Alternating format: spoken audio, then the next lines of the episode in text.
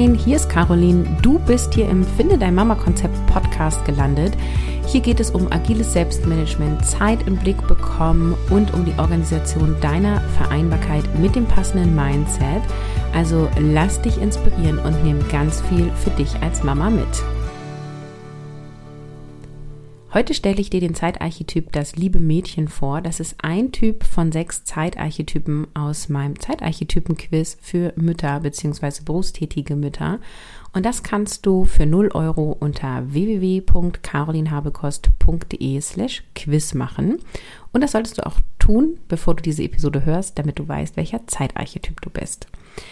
Das liebe Mädchen, über das sprechen wir heute. It's a good girl.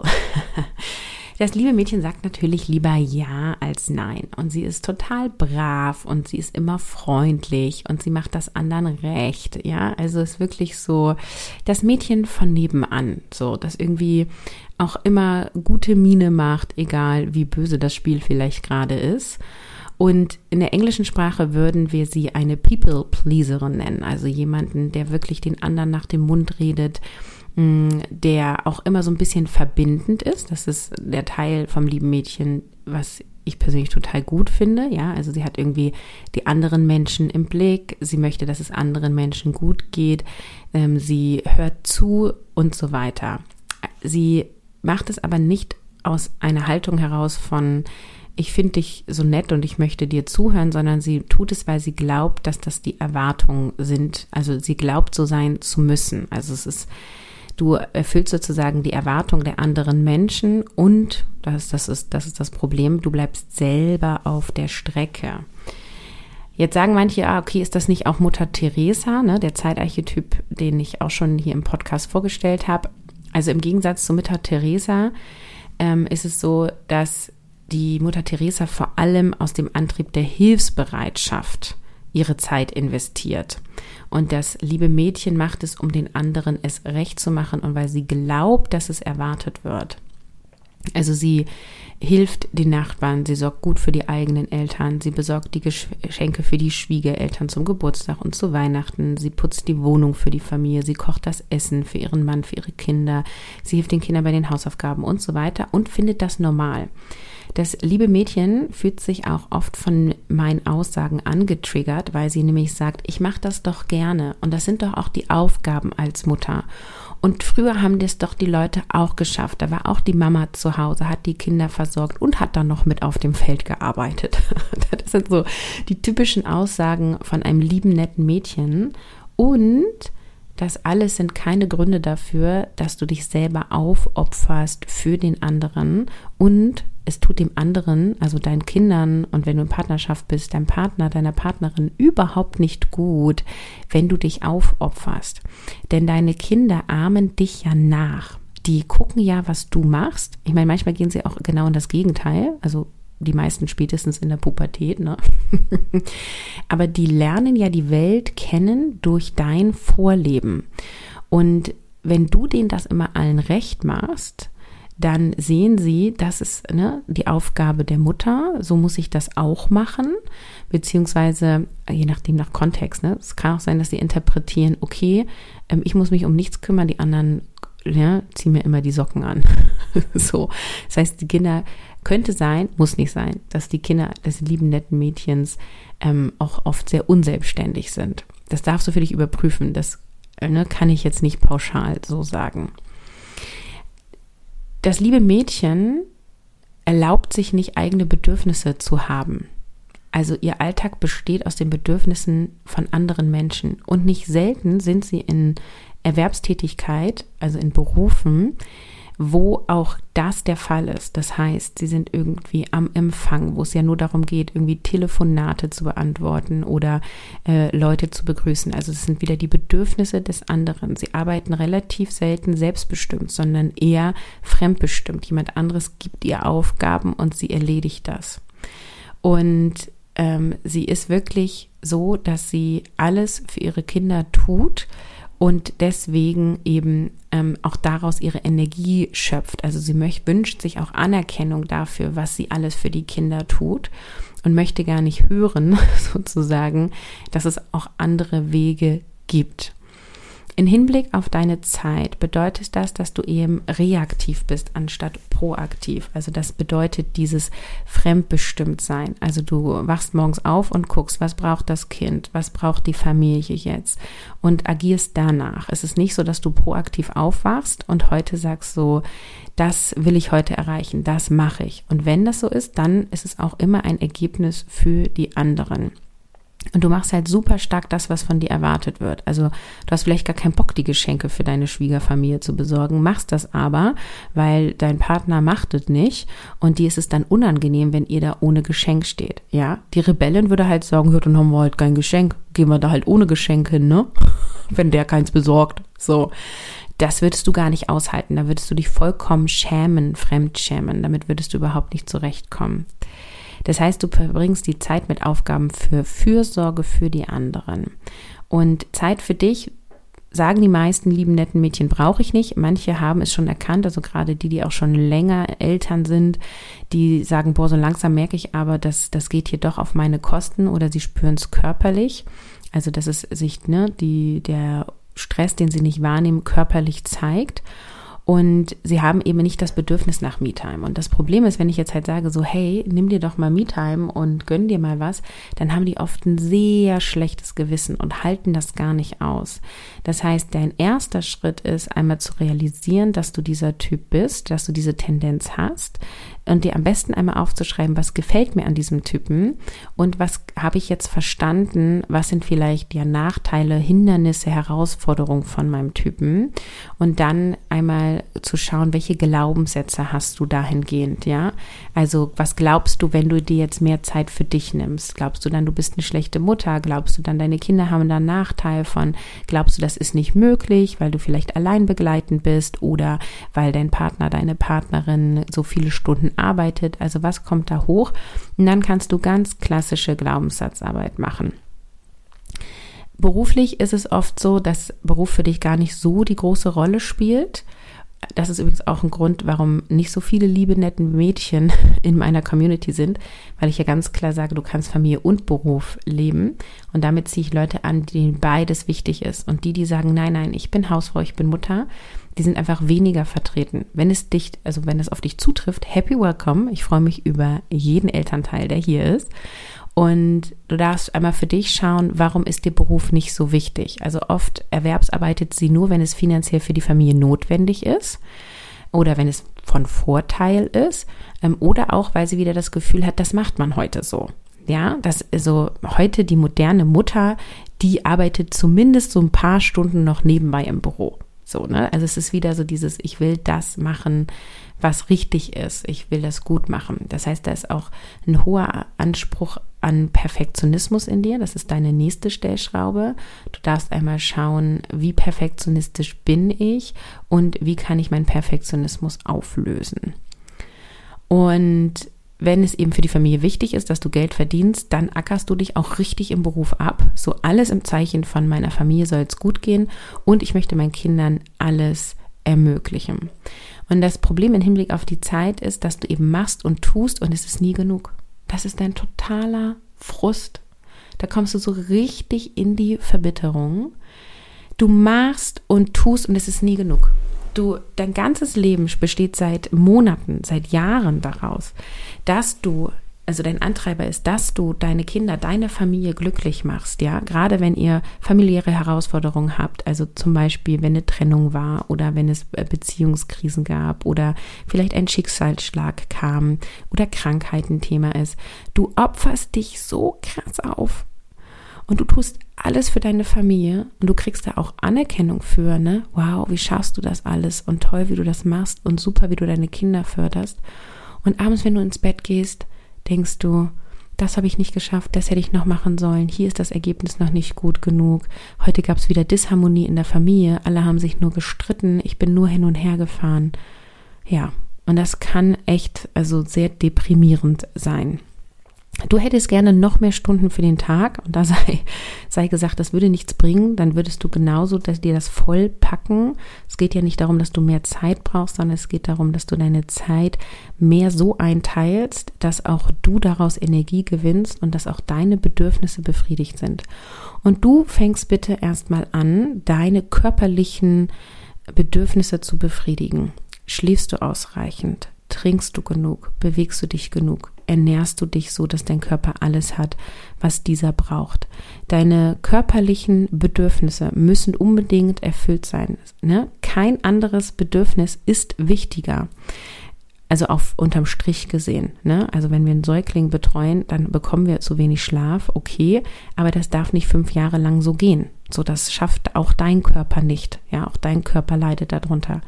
Also erster Schritt ist, alle Grundbedürfnisse deines Körpers aufzufüllen. Das ist äh, Step Nummer eins. So, dann darfst du schauen ähm, auf Glaubenssatzarbeit-Ebene, wie, also kann ich das verstehen, wie kann ich mir selber verständlich machen, dass es nicht nur erlaubt ist, meine eigenen Bedürfnisse zu befriedigen, sondern dass es absolut wichtig ist. Also für dich ist eine gute Affirmation, je besser es mir geht, desto mehr profitieren die Kinder davon. Beziehungsweise je mehr Bedürfnisse, meine eigenen Bedürfnisse ich erfülle, desto mehr profitieren meine Kinder davon. Das ist absolut wichtig. Und dieses Bild, was ich immer wieder aufmache mit der Batterie, mit diesem Akku, ist für dich auch Gold wert. Also wenn du deine Bedürfnisse erfüllst, also es müssen nicht alle 100% erfüllt sein, aber deine körperlichen Bedürfnisse erfüllt und dann gerne auch noch Dinge, die dich, ähm, also in Richtung Selbstverwirklichung, in Richtung Freude, ja, äh, Aktivitäten, die du gerne machst, Sport, Hobbys, die du gerne auslebst, das füllt dich alles auf und je mehr du sozusagen das auffüllst, ist sozusagen dein eigener Akkuladestand auf grün. Und wenn du auf grün bist, dann kannst du auch für andere da sein wenn du dein eigene Akkus nicht auffüllst und dann bist du so im orangenen, gelben Bereich, dann kannst du gar nicht so eine Strahlkraft haben, ja. Deine Batterie ist einfach schwach. Du bist, wenn du ein Licht bist, dann leuchtest du weniger hell und dann kannst du auch weniger den Weg für deine Kinder beleuchten, weil du hast selber gar nicht so viel Strahlkraft. Und wenn du sogar im roten Bereich bist, weil deine Bedürfnisse nicht mal auf körperlicher Ebene annähernd gefüllt sind, dann hast du nur noch ein Dimmerlicht. Und das Einzige, was danach dann noch kommt, ist quasi gar kein Licht mehr. Und das bedeutet Zusammenbruch. Ja, und das ist, da sind wir dann beim Thema Mama, Burnout, Depressionen, ähm, körperliche Krankheiten, die aufgrund von Stress entstehen können und so weiter. Also absolut wichtig für dich, dieses Akkubild dir anzukauen und dir jeden Tag zu überlegen, was kann ich tun, um mein Energiefass, meine, also meine Batterie, meine innere Batterie auf grün zu bringen? Was kann ich dafür tun? Und das sind kleine Dinge. Ich empfehle gerade dir erstmal mit kleinen Dingen anzufangen. Das kann der achtsame Kaffee sein. Das kann ein kleiner Spaziergang sein. Das kann sein, dass du dich einfach mal um 20 Uhr ins Bett legst und dann durchschläfst. Wenn du in Partnerschaft bist, dann versuch deinen, den Vater der Kinder beziehungsweise den Partner zu integrieren und zu sagen so, hey, ich brauche am Wochenende mal zwei Stunden für mich alleine. Ne? Und dann nimmst du dir die raus und machst etwas, was dir Freude tut. Du kannst dir mal eine Freudeliste aufschreiben, also eine Liste machen mit Dingen, die dir Freude machen. Und die hängst du dir irgendwo hin und wenn du dann deine Alleinzeit hast, guckst du da drauf und dann machst du irgendwas von dieser Liste. Die Liste hilft dir halt schneller Entscheidungen zu treffen und du kommst dann auf mehr Ideen. Und da sollten Dinge draufstehen, die dich kürzer oder längere Zeit brauchen, äh, also bedürfen sozusagen. Also äh, zum Beispiel abtanzen zu cooler Musik, das kannst du auch mal eben in drei Minuten machen. Und wenn du halt sagst, so, oh, Sauna ist was, was mich voll auffüllt, das ist eher was, was mal einen halben Tag bedarf, wenn du irgendwo hinfährst und ja, in da so einen Spa-Sauna-Bereich eben gehst und lerne damit in kleinen Schritten, die immer mehr Zeit für dich zu nehmen und dann auch zu erfühlen, also zu spüren. Also sagen wir mal, du gehst jetzt wirklich Sonntag mal drei Stunden in die Sauna und dann kommst du wieder nach Hause und übernimmst deine Kinder oder ihr macht als Familie was zusammen und dann mal zu fühlen, hey, wie cool fühlt sich das an, wieder nach Hause zu kommen und jetzt für die Kinder präsent zu sein, nachdem ich drei Stunden für mich alleine hatte und das Buch gelesen habe, auf das ich Lust hatte. Das sind Dinge, die dir richtig, richtig gut helfen. Wenn du dich nach der Kopffrei-Methode von mir organisierst und ein agiles Board führst, dann empfehle ich dir, jede Woche dir Karten drauf zu schreiben mit äh, Me-Time, mit Aktivitäten, die du nur für dich machst, mit Projekten, die dich erfüllen und das ganz fest über dein Board zu führen als diese Woche To-Do, damit du das nicht aus den Augen verlierst, sondern es eine Priorität in deinem Leben bekommt. Genau, und neben dieser Organisation ist natürlich für dich das Thema Glaubenssatzarbeit ähm, auch super hilfreich, damit du da ein Dreh rein bekommst. Ja, und am Ende fasse ich nochmal zusammen. Also das liebe Mädchen ist lieb, brav und macht es den anderen recht. Und das Tolle an dem lieben Mädchen ist, dass sie alle im Blick hat, dass sie in Verbindung ist, dass sie sehr fürsorglich ist. Ja, sie ist auch oft sehr empathisch, gerade ihren Kindern gegenüber, ist auch oft gut informiert, so wie kann ich mein Kind gut begleiten, wie kann ich für mein Kind da sein, wie kann ich wenn du in Partnerschaft lebst, eine aktive Partnerschaft herbeiführen und so weiter. Also du bist schon echt ein Mehrwert für, die Menschen, mit denen du zusammenlebst. Also ja, Du bist äh, Golden Baby. Und deine Herausforderung ist eben, dich selber wichtig zu nehmen, dir zu erlauben, dass du wichtig bist, deine Bedürfnisse zu erkennen, dir zu erlauben, diese Bedürfnisse zu erfüllen und dann tatsächlich in die Umsetzung zu gehen und das ohne schlechtes Gewissen. Und du bist eben sehr reaktiv auf dein Umfeld, also reagierst sehr passiv, sehr fremdbestimmt und dein Learning darf sein, mehr in die Selbstbestimmung zu kommen. Und dein großer Frust ist, ich mache und tue und irgendwie ist es nie genug. Und wenn du das Ganze schon ein paar Jahre machst, hast du vermutlich auch schon körperliche Symptome. Und dein Weg raus ist, dass du dir ganz fest einplanst, deine Bedürfnisse wirklich aufzufüllen. Also schreib dir eine Liste mit Dingen, die deine Batterie in grünen Bereich bringen und integriere die einmal die Woche, einmal am Tag, fünfmal im Monat. Fang irgendwie erstmal mit kleinen Schritten an und mach davon immer und immer mehr und plan es dir vor allem in deinem Selbstmanagementsystem, also zum Beispiel auf deinem agilen Board ein und priorisiere das als wichtig damit du es wirklich tust. Und dann beobachte, wenn du diese Schritte gemacht hast, wie es sich anfühlt. Dann hat das nämlich meistens den Effekt, dass es sich so gut anfühlt, dass du davon immer mehr und immer mehr möchtest. Und im halben Jahr erlaubst du dir dann ohne schlechtes Gewissen wirklich deine Bedürfnisse zu leben. Das ist übrigens auch eine sehr häufige Frage, die ich bekomme, unabhängig vom Zeitarchetypen und Quiz. Caroline, wie werde ich mein schlechtes Gewissen los? Und das ist eine mögliche Methode, dein schlechtes Gewissen loszuwerden. Also du tust etwas, wovon du, wo du rational verstanden hast, das ist jetzt wichtig für mich. Also zum Beispiel zehn Minuten Mittagsschlaf zu machen, so ein Powernap.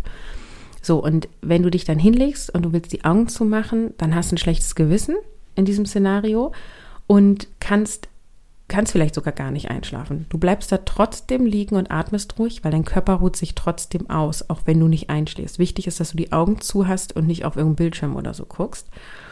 Und atmest durch und kannst einfach immer wieder bewusst atmen, wahrnehmen. Ne? Wir atmen ja grundsätzlich alle zu flach, also irgendwie tiefer einzuatmen, zu gucken, dass dein Körper in Spannung kommt. Du könntest auch anstatt Mittagsschlaf dann irgendwie dich zehn Minuten stretchen und rekeln, also irgendwas körperlich tun, was dich entspannt, wo du einfach weißt, Ne, das hilft mir. Das ist ja auch, also gibt es ja 100 Studien zu, dass wenn du jetzt dich 10 Minuten jeden Tag irgendwie bewegst und stretcht, wie gut dir das tut und was das alles für positive Auswirkungen hat. Und das führst du dir dann von Augen und du machst es trotzdem, auch wenn du ein schlechtes Gewissen hast, auch wenn du denkst, ich müsste jetzt den Geschirrspüler ausräumen, ich müsste jetzt mit meinem Kind spielen, ich müsste, ich müsste, ich müsste. Du machst das einfach. Und du bleibst da dran. Also du machst mindestens 30 Wiederholungen, also 30 Tage sozusagen am Stück oder wenn du es dir jetzt einmal die Woche vornimmst, 30 Wochen am Stück und beobachtest dann den positiven Effekt, denn es wird ja einen positiven Effekt haben, denn wir wissen ja, dass es bei allen anderen Menschen auch einen positiven Effekt hat, okay? Und dann ankerst du dieses Gefühl, was dann kommt. Das kann eine Entspannung sein, eine Freude, eine Gelassenheit, ja. Vielleicht bist du weniger genervt von deinen Kindern. Vielleicht reagierst du nicht so schnell über. Vielleicht gehst du fröhlicher ins Bett. Vielleicht fühlst du dich mehr happy, was auch immer. Und dieses Gefühl ankerst du. Das kannst du zum Beispiel machen, indem du jeden Abend aufschreibst, wie du dich gefühlt hast. Oder indem du darüber sprichst, ja. Und dann wirst du sozusagen daraus das Gefühl entwickeln von, oder von will ich mehr haben. Ja, also du machst jetzt die 10 Minuten Stretch-Übung und merkst, boah, mein Rücken ist gar nicht mehr verspannt. Wie geil ist das denn? Mein Rücken ist nicht mehr verspannt, davon will ich mehr. Und das löst ein Haben-Wollen in dir aus. Und niemand muss dich motivieren, zu deinem Haben-Wollen zu kommen. Ja, also niemand muss dich motivieren, deine Lieblingsschokolade zu essen, weil die ist ja einfach lecker. Natürlich isst du die. Und genau das entwickelst du. Also es muss dich dann gar keiner mehr motivieren, dass du dich zehn Minuten hinlegst oder dich zehn Minuten stretcht, weil das ist so geil, das Ergebnis. Du machst das einfach. Und dann wird dadurch, dass du den Fokus auf dieses Ergebnis, auf diese positive Veränderung lenkst, wird das schlechte Gewissen nach und nach immer kleiner werden. Und das dauert aus meiner persönlichen Erfahrung her meistens ein paar Monate. Also wenn, du musst dir auch immer überlegen, du hast jetzt dann irgendwie jahrelang dieses schlechte Gewissen gehabt oder beziehungsweise diese Tätigkeit hat immer ein schlechtes Gewissen ausgelöst. Das, da ist irgendwie dein, dein Gehirn voll drauf getrimmt. Das heißt, es bedarf wirklich so ein bisschen neue Gehirnautobahn befahren, damit du das dann auch wirklich annimmst. Also Fokus auf das Ergebnis, auf das, was ein Haben wollen in dir auslöst und das schlechte Gewissen wird automatisch einfach immer weniger werden. Yay, das war das liebe Mädchen. Wir treffen uns morgen nochmal hier im Podcast mit dem sechsten und damit letzten Zeitarchetyp, nämlich die verträumte Fee. Und ich freue mich, wenn du wieder dabei bist.